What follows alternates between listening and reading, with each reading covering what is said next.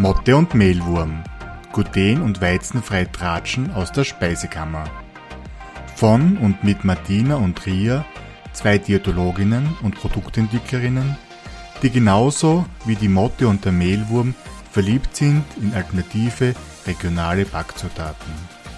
Sie plaudern aus dem Mehlkästchen mit Tipps und Tricks rund um eine gluten- und weizenfreie Ernährung auf Österreichisch. Hallo und herzlich willkommen zu unserer zweiten Folge Servus, liebe Ria. Liebe Grüße in die Steiermark. liebe Grüße nach Wien. Wie geht's Dankeschön. dir? Ja, ganz gut. Ich freue mich schon wieder, dass wir ein bisschen plaudern können, inhaltlich unsere Informationen mit den Hörerinnen und Hörern zu teilen. Und ich glaube, wir haben uns ein ganz spannendes Thema gleich für, für die zweite Folge ausgesucht. Genau. Der Grund, warum wir jetzt das Thema gewählt haben, war ja eher, weil wir uns viel auf Social Media herumtreiben und auch immer wieder auf das Thema gestoßen sind. Und zwar, ich will gar nicht lange drum herumreden, der Titel der heutigen Folge lautet Gründe für eine glutenfreie Ernährung. Also es gibt ja scheinbar viele Menschen, die sich glutenfrei ernähren, aber es macht nicht immer Sinn, das zu tun. Das haben wir ja bei unserer ersten Folge schon ein bisschen angeteasert. Und deswegen kümmern wir uns heute mal um das Thema, oder? Genau, weil es ist gar nicht so durchsichtig, wann und wieso glutenfrei oder was gibt es für Erkrankungen, die dahinter stehen und welche Erkrankung bringt mich zum Verzicht auf Gluten oder wo bringt man vielleicht was, wo muss es unbedingt sein. Und das wollen wir uns heute anschauen und auch ein bisschen in die Tiefe gehen. Wie kann ich überhaupt abklären, ob ich mich glutenfrei ernähren soll oder nicht? Ganz genau. Was glaubst du denn? Ich habe mir ein bisschen informiert und mir aktuelle Statistiken angeschaut auf Statista. Und äh, gleich einmal die Frage, warum oder was ist der häufigste Grund, warum äh, Menschen Gluten vermeiden? Was glaubst du? Naja, in Wirklichkeit müsste es ja tatsächlich eine Zöliakie sein, weil, oder irgendein medizinischer Grund, warum man auf Gluten verzichtet, oder? Ja, eigentlich, eigentlich ja. Mich hat es total überrascht. Also, wenn ich dir das jetzt einmal so kurz vorstellen darf, ähm, 51,5 Prozent der Befragten äh, haben angegeben, dass sie äh, ein Gefühl haben, also das Gefühl, dass es ihnen besser bekommt, wenn sie Gluten weglassen. 51 Prozent immer, das ist Aha. nicht wenig. Absolut. An zweiter Stelle, ja, wolltest du gerade was sagen? Na, also ich finde es einfach Wahnsinn, dass sie einfach Leute auf Verdacht quasi sagen, okay, wenn ich das Gluten weglasse, geht es mir besser. Ich traue mich ja da fast zu behaupten, die ernähren sich wahrscheinlich gar nicht streng glutenfrei, weil es gibt ja oft Lebensmittel, wo sich Gluten versteckt, wo es auch gar nicht augenscheinlich ist, dass was drinnen ist. Und das ist, sind sicher Dinge, die die dann nicht weglassen. Ganz genau. Also es ist ja gut, auf den Körper zu hören. Und wenn ich ein Gefühl habe, dass man ein Lebensmittel nicht gut tut, dann ist es ja auch sinnvoll, da mal genauer hinzuschauen. Aber der zweite Grund, sehr spannend, ich glaube, da haben wir sogar in der ersten Folge schon ein bisschen drüber gesprochen. 22,7 Prozent machen das, um abzunehmen. Auch spannend, oder? Das ist ein Wahnsinn, ja. Und erst an dritter Stelle mit 18,9 Prozent sind die, die tatsächlich eine ärztlich nachgewiesene Unverträglichkeit haben. Und dann haben wir noch, weil sich jemand anders im Haushalt äh, glutenfrei ernähren muss, da essen dann manche Familienmitglieder mit, 12,4 Prozent und dann gibt es noch ein paar andere Gründe, sonstiges. Also eine spannende Statistik, finde ich dass ich als Familienmitglied dann zwischendurch mit ist, weil ich bei einer Zöliakie vielleicht wirklich einen, einen glutenfreien Haushalt führe, das lasse ich mir absolut einreden. Aber dass sie die Leute, die nicht darauf verzichten müssen, das antun, also es ist ja, es macht echt keinen Spaß nicht, glutenfrei mhm. zu leben oder in meinem Fall weizenfrei zu leben. Das sind, das sind Herausforderungen, das sind Einschränkungen, das, das kann ich persönlich gar nicht nachvollziehen, wie sowas sie Leute selber aufoktroyieren, ohne dass sie es messen. Ja. ja, es ist ja oft das Problem, wenn sie alle irgendwie einbilden, glutenfrei essen zu müssen, weil sie es irgendwo gehört haben, dass das vielleicht gut ist, dann tut man ja denen auch keinen Gefallen nicht, die sie wirklich glutenfrei ernähren müssen. Weil die nehmen das dann vielleicht nicht so genau und dann essen sie doch wieder ein bisschen was und so wird auch der irgendwie der, der Eindruck vermittelt, dass es eh nicht so genau ist. Aber ich glaube, das ist nicht so der Fall, oder? Dass es nicht so genau ist beim glutenfrei. Absolut nicht. Und das ist halt auch das, wo ich sage, da verstehe ich, äh, das merkt man auch oft, dass Zöliakie-Betroffene dann es sehr lästig finden, wenn Kommentare vom Umfeld oder auch von, von eher bekannten Arbeitskollegen oder so kommen, ah, das bisschen macht schon nichts oder du kannst schon mal sündigen oder da ist eh nur ganz weh drinnen. Das ist halt, ah, das tut weh. Also das ist einfach, man fühlt sich dann nicht ernst genommen in seiner Krankheit, die eh genug Laster mit sich bringt. Also ich mag jetzt nicht sagen oder in Selbstmitleid da zerfließen, weil natürlich ist auch eine Einschränkung in der Ernährung immer eine gewisse Chance, dass man Sachen neu kennenlernt, ausprobiert und über den Tellerrand blickt und, und neue Geschmackswelten sich eröffnen. Aber im Grunde ist es, ist es ein Laster. Also es ist wirklich eine, eine Belastung, eine glutenfreie Ernährung. Und wenn dann im Umfeld quasi dieses Halbwissen, das die Leute aus Social Media oder aus irgendwelchen Blogs oder aus irgendwelchen Lifestyle-Zeitschriften oder sonstiges zusammensammeln, man fühlt sich einfach wirklich nicht ernst genommen in ja. seinem Dasein. Aber Ria, was gibt es denn jetzt eigentlich für Gründe für glutenfreie Ernährung, wo es wirklich Sinn macht? Also ich glaube, ganz, ganz wesentlich ist wirklich der Zeitpunkt, wo man glutenfrei zu essen beginnt, der ist dann, wenn ihr eine Diagnose habt. Das heißt, wenn abgeklärt ist, was der Grund ist, warum ich überhaupt glutenfrei essen sollte. Also der erste Grund, der mir einfällt, ist tatsächlich die Zöliakie bzw. verwandte Erkrankungen wie die Zöliakie. Das wäre zum Beispiel diese Hauterkrankung, die Dermatitis herpetiformis During, die quasi auch genetisch verwandt ist mit der Zöliakie, wo die einzige Möglichkeit der Therapie tatsächlich eine glutenfreie Ernährung ist. Da gibt es keine Medikamente, da gibt es keine Spritzen, da gibt es keine Kuren oder sonstige Operationen oder irgendwas, sondern da ist tatsächlich die Therapie der Wahl die glutenfreie Ernährung wo es auch noch spannend ist, sich glutenfrei zu ernähren und wo es auch nachweislich in, in medizinischen Leitlinien empfohlen wird. Da geht es aber nicht ums Gluten, sondern ist halt die Weizenallergie, wo es um das gesamte Weizen geht. Also nicht nur den Bestandteil des Glutens. Das ist aber, glaube ich, so ein weitläufiges Thema, dass wir uns das in einer anderen Folge einmal mhm. genauer anschauen, was da die Unterschiede sind. Und es gibt auch die Nicht-Zöliakie, Nicht-Weizensensitivität, die ist ganz, ganz schwer greifbar. Also da gibt es jetzt nicht so wie bei der Zöliakie eine klassische Diagnosestellung, sondern es ist eher noch ein Ausschlussverfahren, dass ich sage, okay, eine Zöliakie ist es nicht, die Allergie ist es nicht, was kann es noch sein? Die Leute haben aber Beschwerden und sowas findet man tatsächlich am besten heraus unter Anleitung von professioneller Unterstützung, dass man mit Arzt, Ärztin oder auch mit Diätologin, Diätologen das gemeinsam sich anschaut und strategisch da herangeht und nicht dann unnötigerweise viel Sachen weglässt, die vielleicht gar nicht weglassen müssen. Also, dass man sagt, man, man bleibt immer noch bei der Lebensqualität. Genau, und natürlich gibt es ja. da diese, dieses Thema Reiz, da ist halt auch, ich sage jetzt einmal, sehr groß gemacht worden ist in den letzten Jahren und natürlich auch ein bisschen unbefriedigend ist für Betroffene, weil das geht auch eher, ich suche da und ich suche da und es dauert lang, bis man dann zum Entschluss kommt, okay, dann ist es halt ein Reizdarm, aber was kann ich jetzt dagegen machen?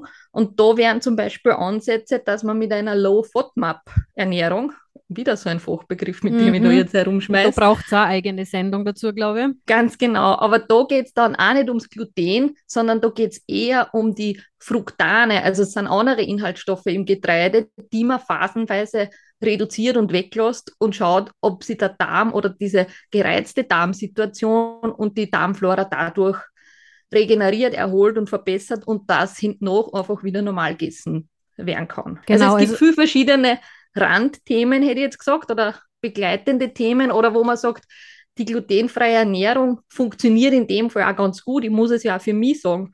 Ich ernähre mich glutenfrei, aber eigentlich weizenfrei. Das heißt, ich kann ein Roggenbrot essen, ich tue es aber nicht oft, weil das einfach auch sehr stark kontaminiert ist oder einfach in Berührung kommt mit dem Weizen. Und ich bin so sensibel, dass ich das auch merke. Mhm. Und aus dem Grund verzichte ich halt tatsächlich auf herkömmliche Getreidearten. Du hast jetzt eben mehrmals angesprochen, der Verzicht dann auf Gluten. Eben, wenn man solche Erkrankungen hat, jetzt macht es Sinn zu sagen, okay, ich vermute, ich habe Zöliakie, weil jedes Mal nach einem Weißbrot tut mir das im Bauch weh. und ich habe Blähungen, jetzt lose ich das einfach einmal weg. Man liest das ja ganz oft im Internet, naja, habt schon mal eine glutenfreie Ernährung probiert, das tut euch sicher gut, das entlastet den Darm, der verschlackt und verklebt dann nicht so.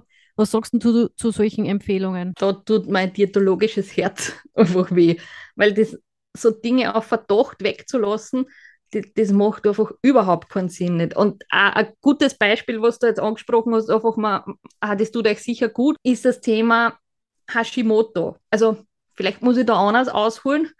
Die Zöliakie ist ja keine Allergie, sondern das ist eine Autoimmunerkrankung.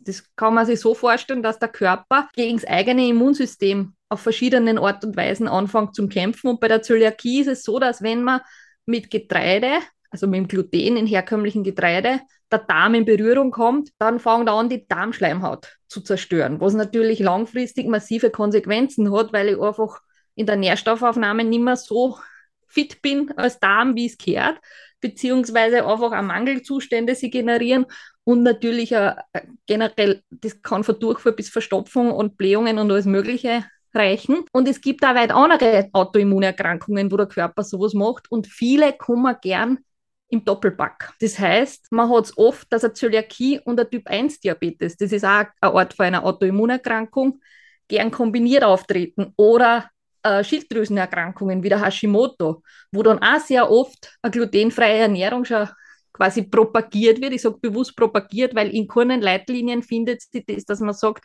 bei einer Erkrankung der Schilddrüse, dieser Hashimoto, soll man sich glutenfrei ernähren.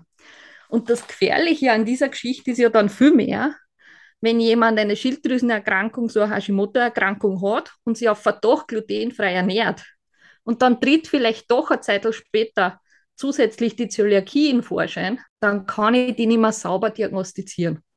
Weil für eine eindeutige Diagnose einer Zöliakie muss ich mindestens drei Monate glutenhaltig mich ernähren. Also muss ich eine Glutenbelastung ähm, mich aussetzen, damit man auch nicht nur im Blut, sondern vor allem in der Darmschleimhaut sieht, ist die noch intakt oder ist die einfach schon geschädigt.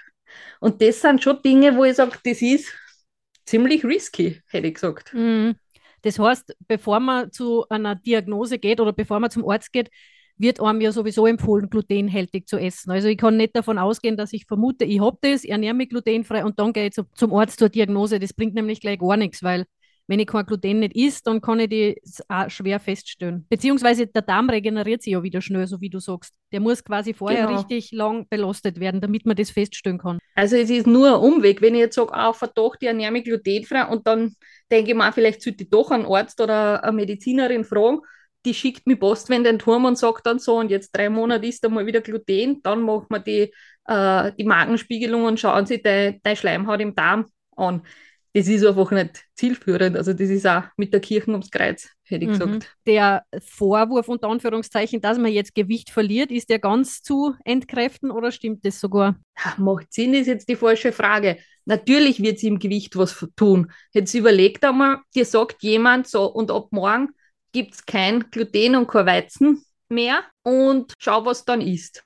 Mhm. Und dann ist es vorbei mit dem schnellen Kipferl beim Bäcker unterwegs da kann ich mir nicht die Jausen im Bistro kaufen, mein gefühltes Käsestangerl oder ganz egal, in der Kantine zum Essen wird schwierig, da bleibt dann vielleicht, vielleicht wirklich nur mehr der Salat über oder mal kochte Kartoffeln oder kochter Reis. Es wird tatsächlich in einem Speiseplan für einen Menschen was tun, wenn er auf so Basics wie Gluten oder Getreideprodukte verzichtet. Und er wird sich viel bewusster mit dem Thema Ernährung oder mit meinem täglichen Essen auseinandersetzen müssen, wird wahrscheinlich viel mehr auf Obst, greifen, wird auch teilweise äh, Milchprodukte oder pflanzliche Alternativen davon einsetzen und automatisch kommt es zu einem ganz anderen Bewusstsein für, fürs Essen, was sehr wahrscheinlich auch weniger wird in der Gesamtkalorienaufnahme. Und dann kommt es natürlich zu einem Gewichtsverlust. Aber das hat nicht direkt was mit dem Gluten zu tun. Also das darf man sich auch nicht so grauslig vorstellen, wie das oft geschildert wird, dass das Gluten tatsächlich den Darm verklebt. Ganz im Gegenteil, der Darm ist eigentlich was, was sie ja quasi selber reinigt. Da müssen wir keinen Einlauf nicht machen oder sonstiges, sondern ein normaler, gesunder Darm macht das ja selber. Und da verklebt das, das, Gluten gar nichts. Aber es ist, ist natürlich reißerisch und das will man vielleicht hören, dass das schuld ist und nicht, ja. dass ich mich schlecht ernähre, dass ich vielleicht oder dass ich keine Ahnung, andere Gründe habe, warum ich jetzt vielleicht nicht so zufrieden bin mit meinem Gewicht. Aber das Gluten ist es meistens nicht. Nein. Im Gegenteil. Also Gluten ist ja was, was am Gesunden überhaupt nichts anhat. Und das. Was ist denn das jetzt das überhaupt, das Gluten? Magst du das nur kurz erklären? Naja, ganz kurz gesagt, ist es ein Eiweißbestandteil von klassischen Getreidesorten. Das findet man im Weizen, im Dinkel, in der Gerste, im Roggen, ähm, in unterschiedlichen Anteilen, weil das ist auch ganz spannend, das weiß man ja auch oft nicht, weil dann sagen viele, ich ernähre mich jetzt Weizen und ich verwende nur den Dinkel. Wenn ich wirklich ein Problem im Gluten habe, dann geht der Dinkel auch nicht. Und wenn ich wirklich eine Weizenallergie habe, die Immunglobulin E vermittelt ist, das ist jetzt wieder so ein Fachbegriff, aber wo ich sage, das Eiweiß im Weizen, eine allergische Reaktion, dann geht in den seltensten Fällen der Dinkel. Oder wir haben auch die Urgetreidesorten. Also da habe ich überall dieses Klebereiweiß, also das Gluten wird auch als Klebereiweiß bezeichnet, das man in Wirklichkeit im Körper nichts anhat. Das einzig Geniale am Gluten ist ja wirklich die Backeigenschaften. Also das darf man nicht vergessen.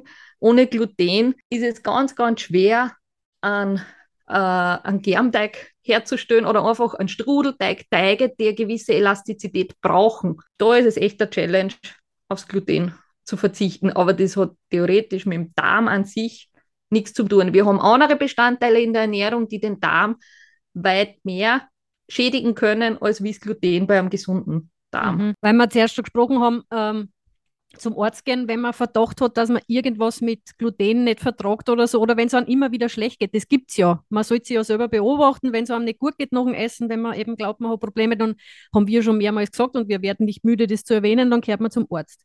Aber, oder zur Diätologin oder, oder zum Diätologen. Zu einem Fachexperten, genau so ist genau. es. Aber es gibt ja jetzt wiederum äh, die Möglichkeit, irgendwelche Tests sich nach Hause schicken zu lassen das ist ja viel praktischer, als wie wenn ich zum Hast du schon mal probiert? Nein, ich habe noch keinen probiert, weil wir sind Diätologen und haben unsere Meinung dazu, aber vielleicht magst du die Meinung kundtun?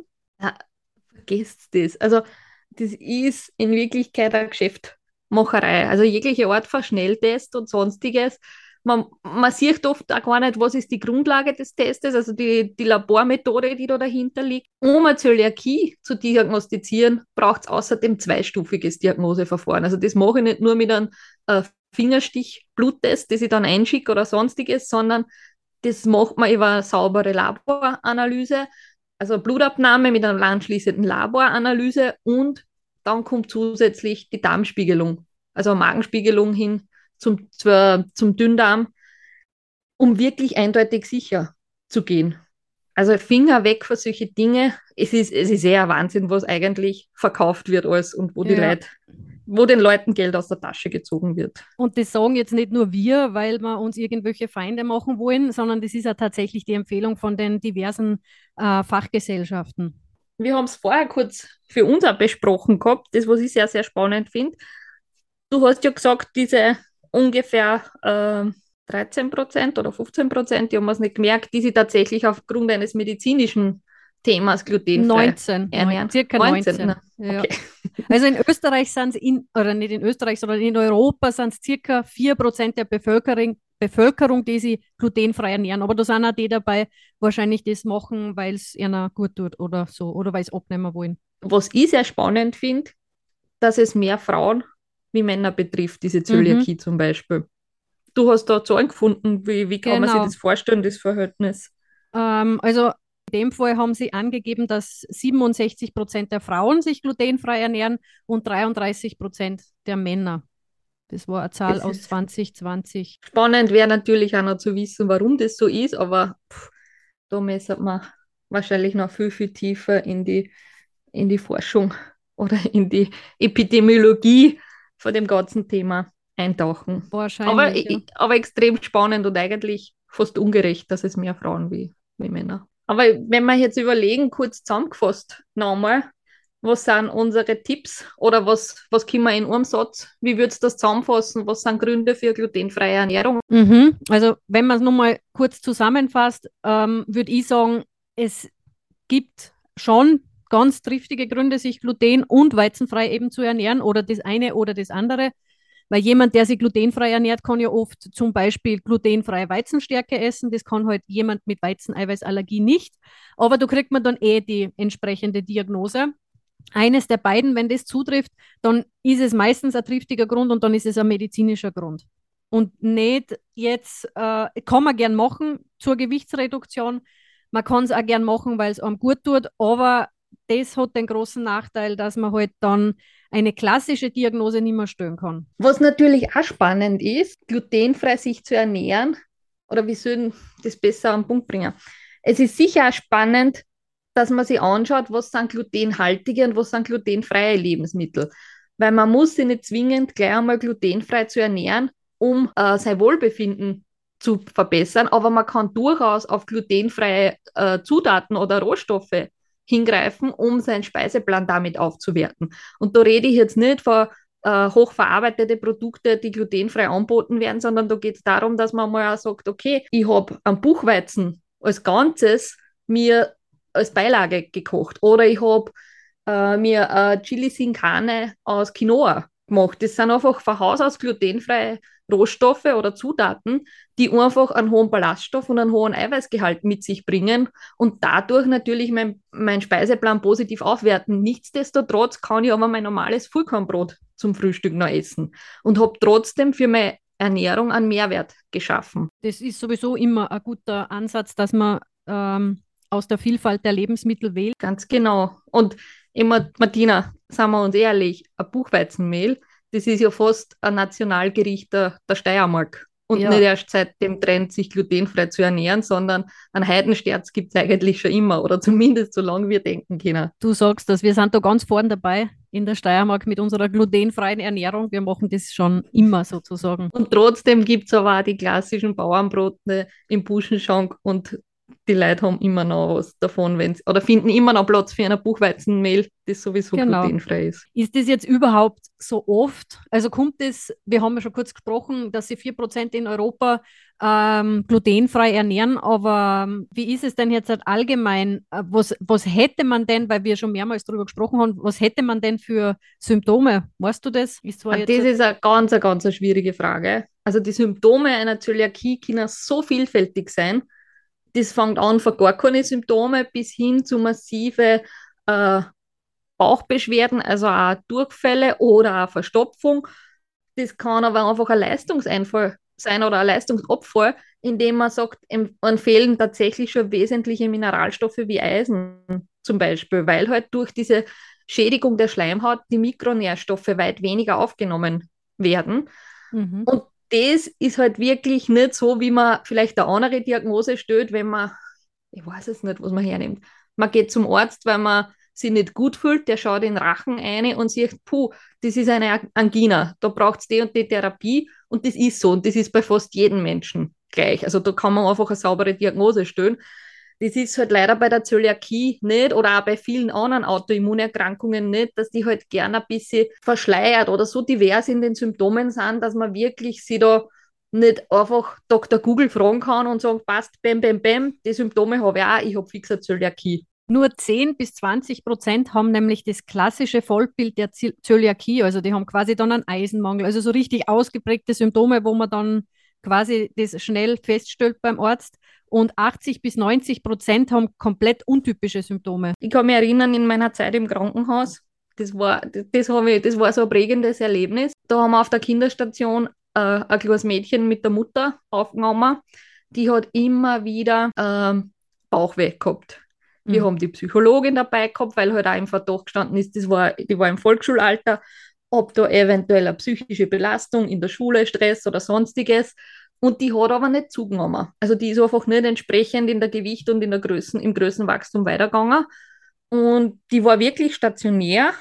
Und mit dem, dass ich halt immer wieder Bauchweh gehabt habe, habe ich mit denen das Essen geplant im Spital. Also wirklich einmal gesagt, okay, wir lassen jetzt so schwer verdauliche Dinge einmal weg und schauen uns da Basic an und vor allem auch, was sie gern isst, damit sie halt nicht weiter zunimmt oder halt, also dass sie nicht weiter abnimmt, sondern eher das, das Wachstum und die Gewichtszunahme fördern.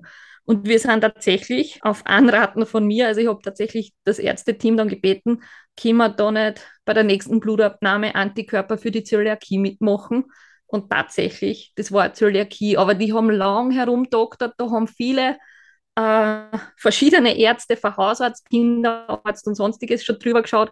Es waren einfach keine eindeutigen Symptome da. Aber mhm. nachdem man das Mädchen geschildert hat, sie hat sofort nach dem Frühstück, obwohl es nur die leere Semmel gegessen hat, wieder die Bauchschmerzen gekriegt, haben bei mir die Alarmglocken ja. geschrillt. Im Spital, wo sie mit der Mama war und wo jetzt die auch wirklich mit der Psychologin gesprochen haben und sie gesagt, nein, es ist für mich jetzt nicht, also ich fühle mich da wohl, es ist jetzt keine Belastung in dem Sinn, ich habe auch keine Angst nicht vor dem, was da passiert.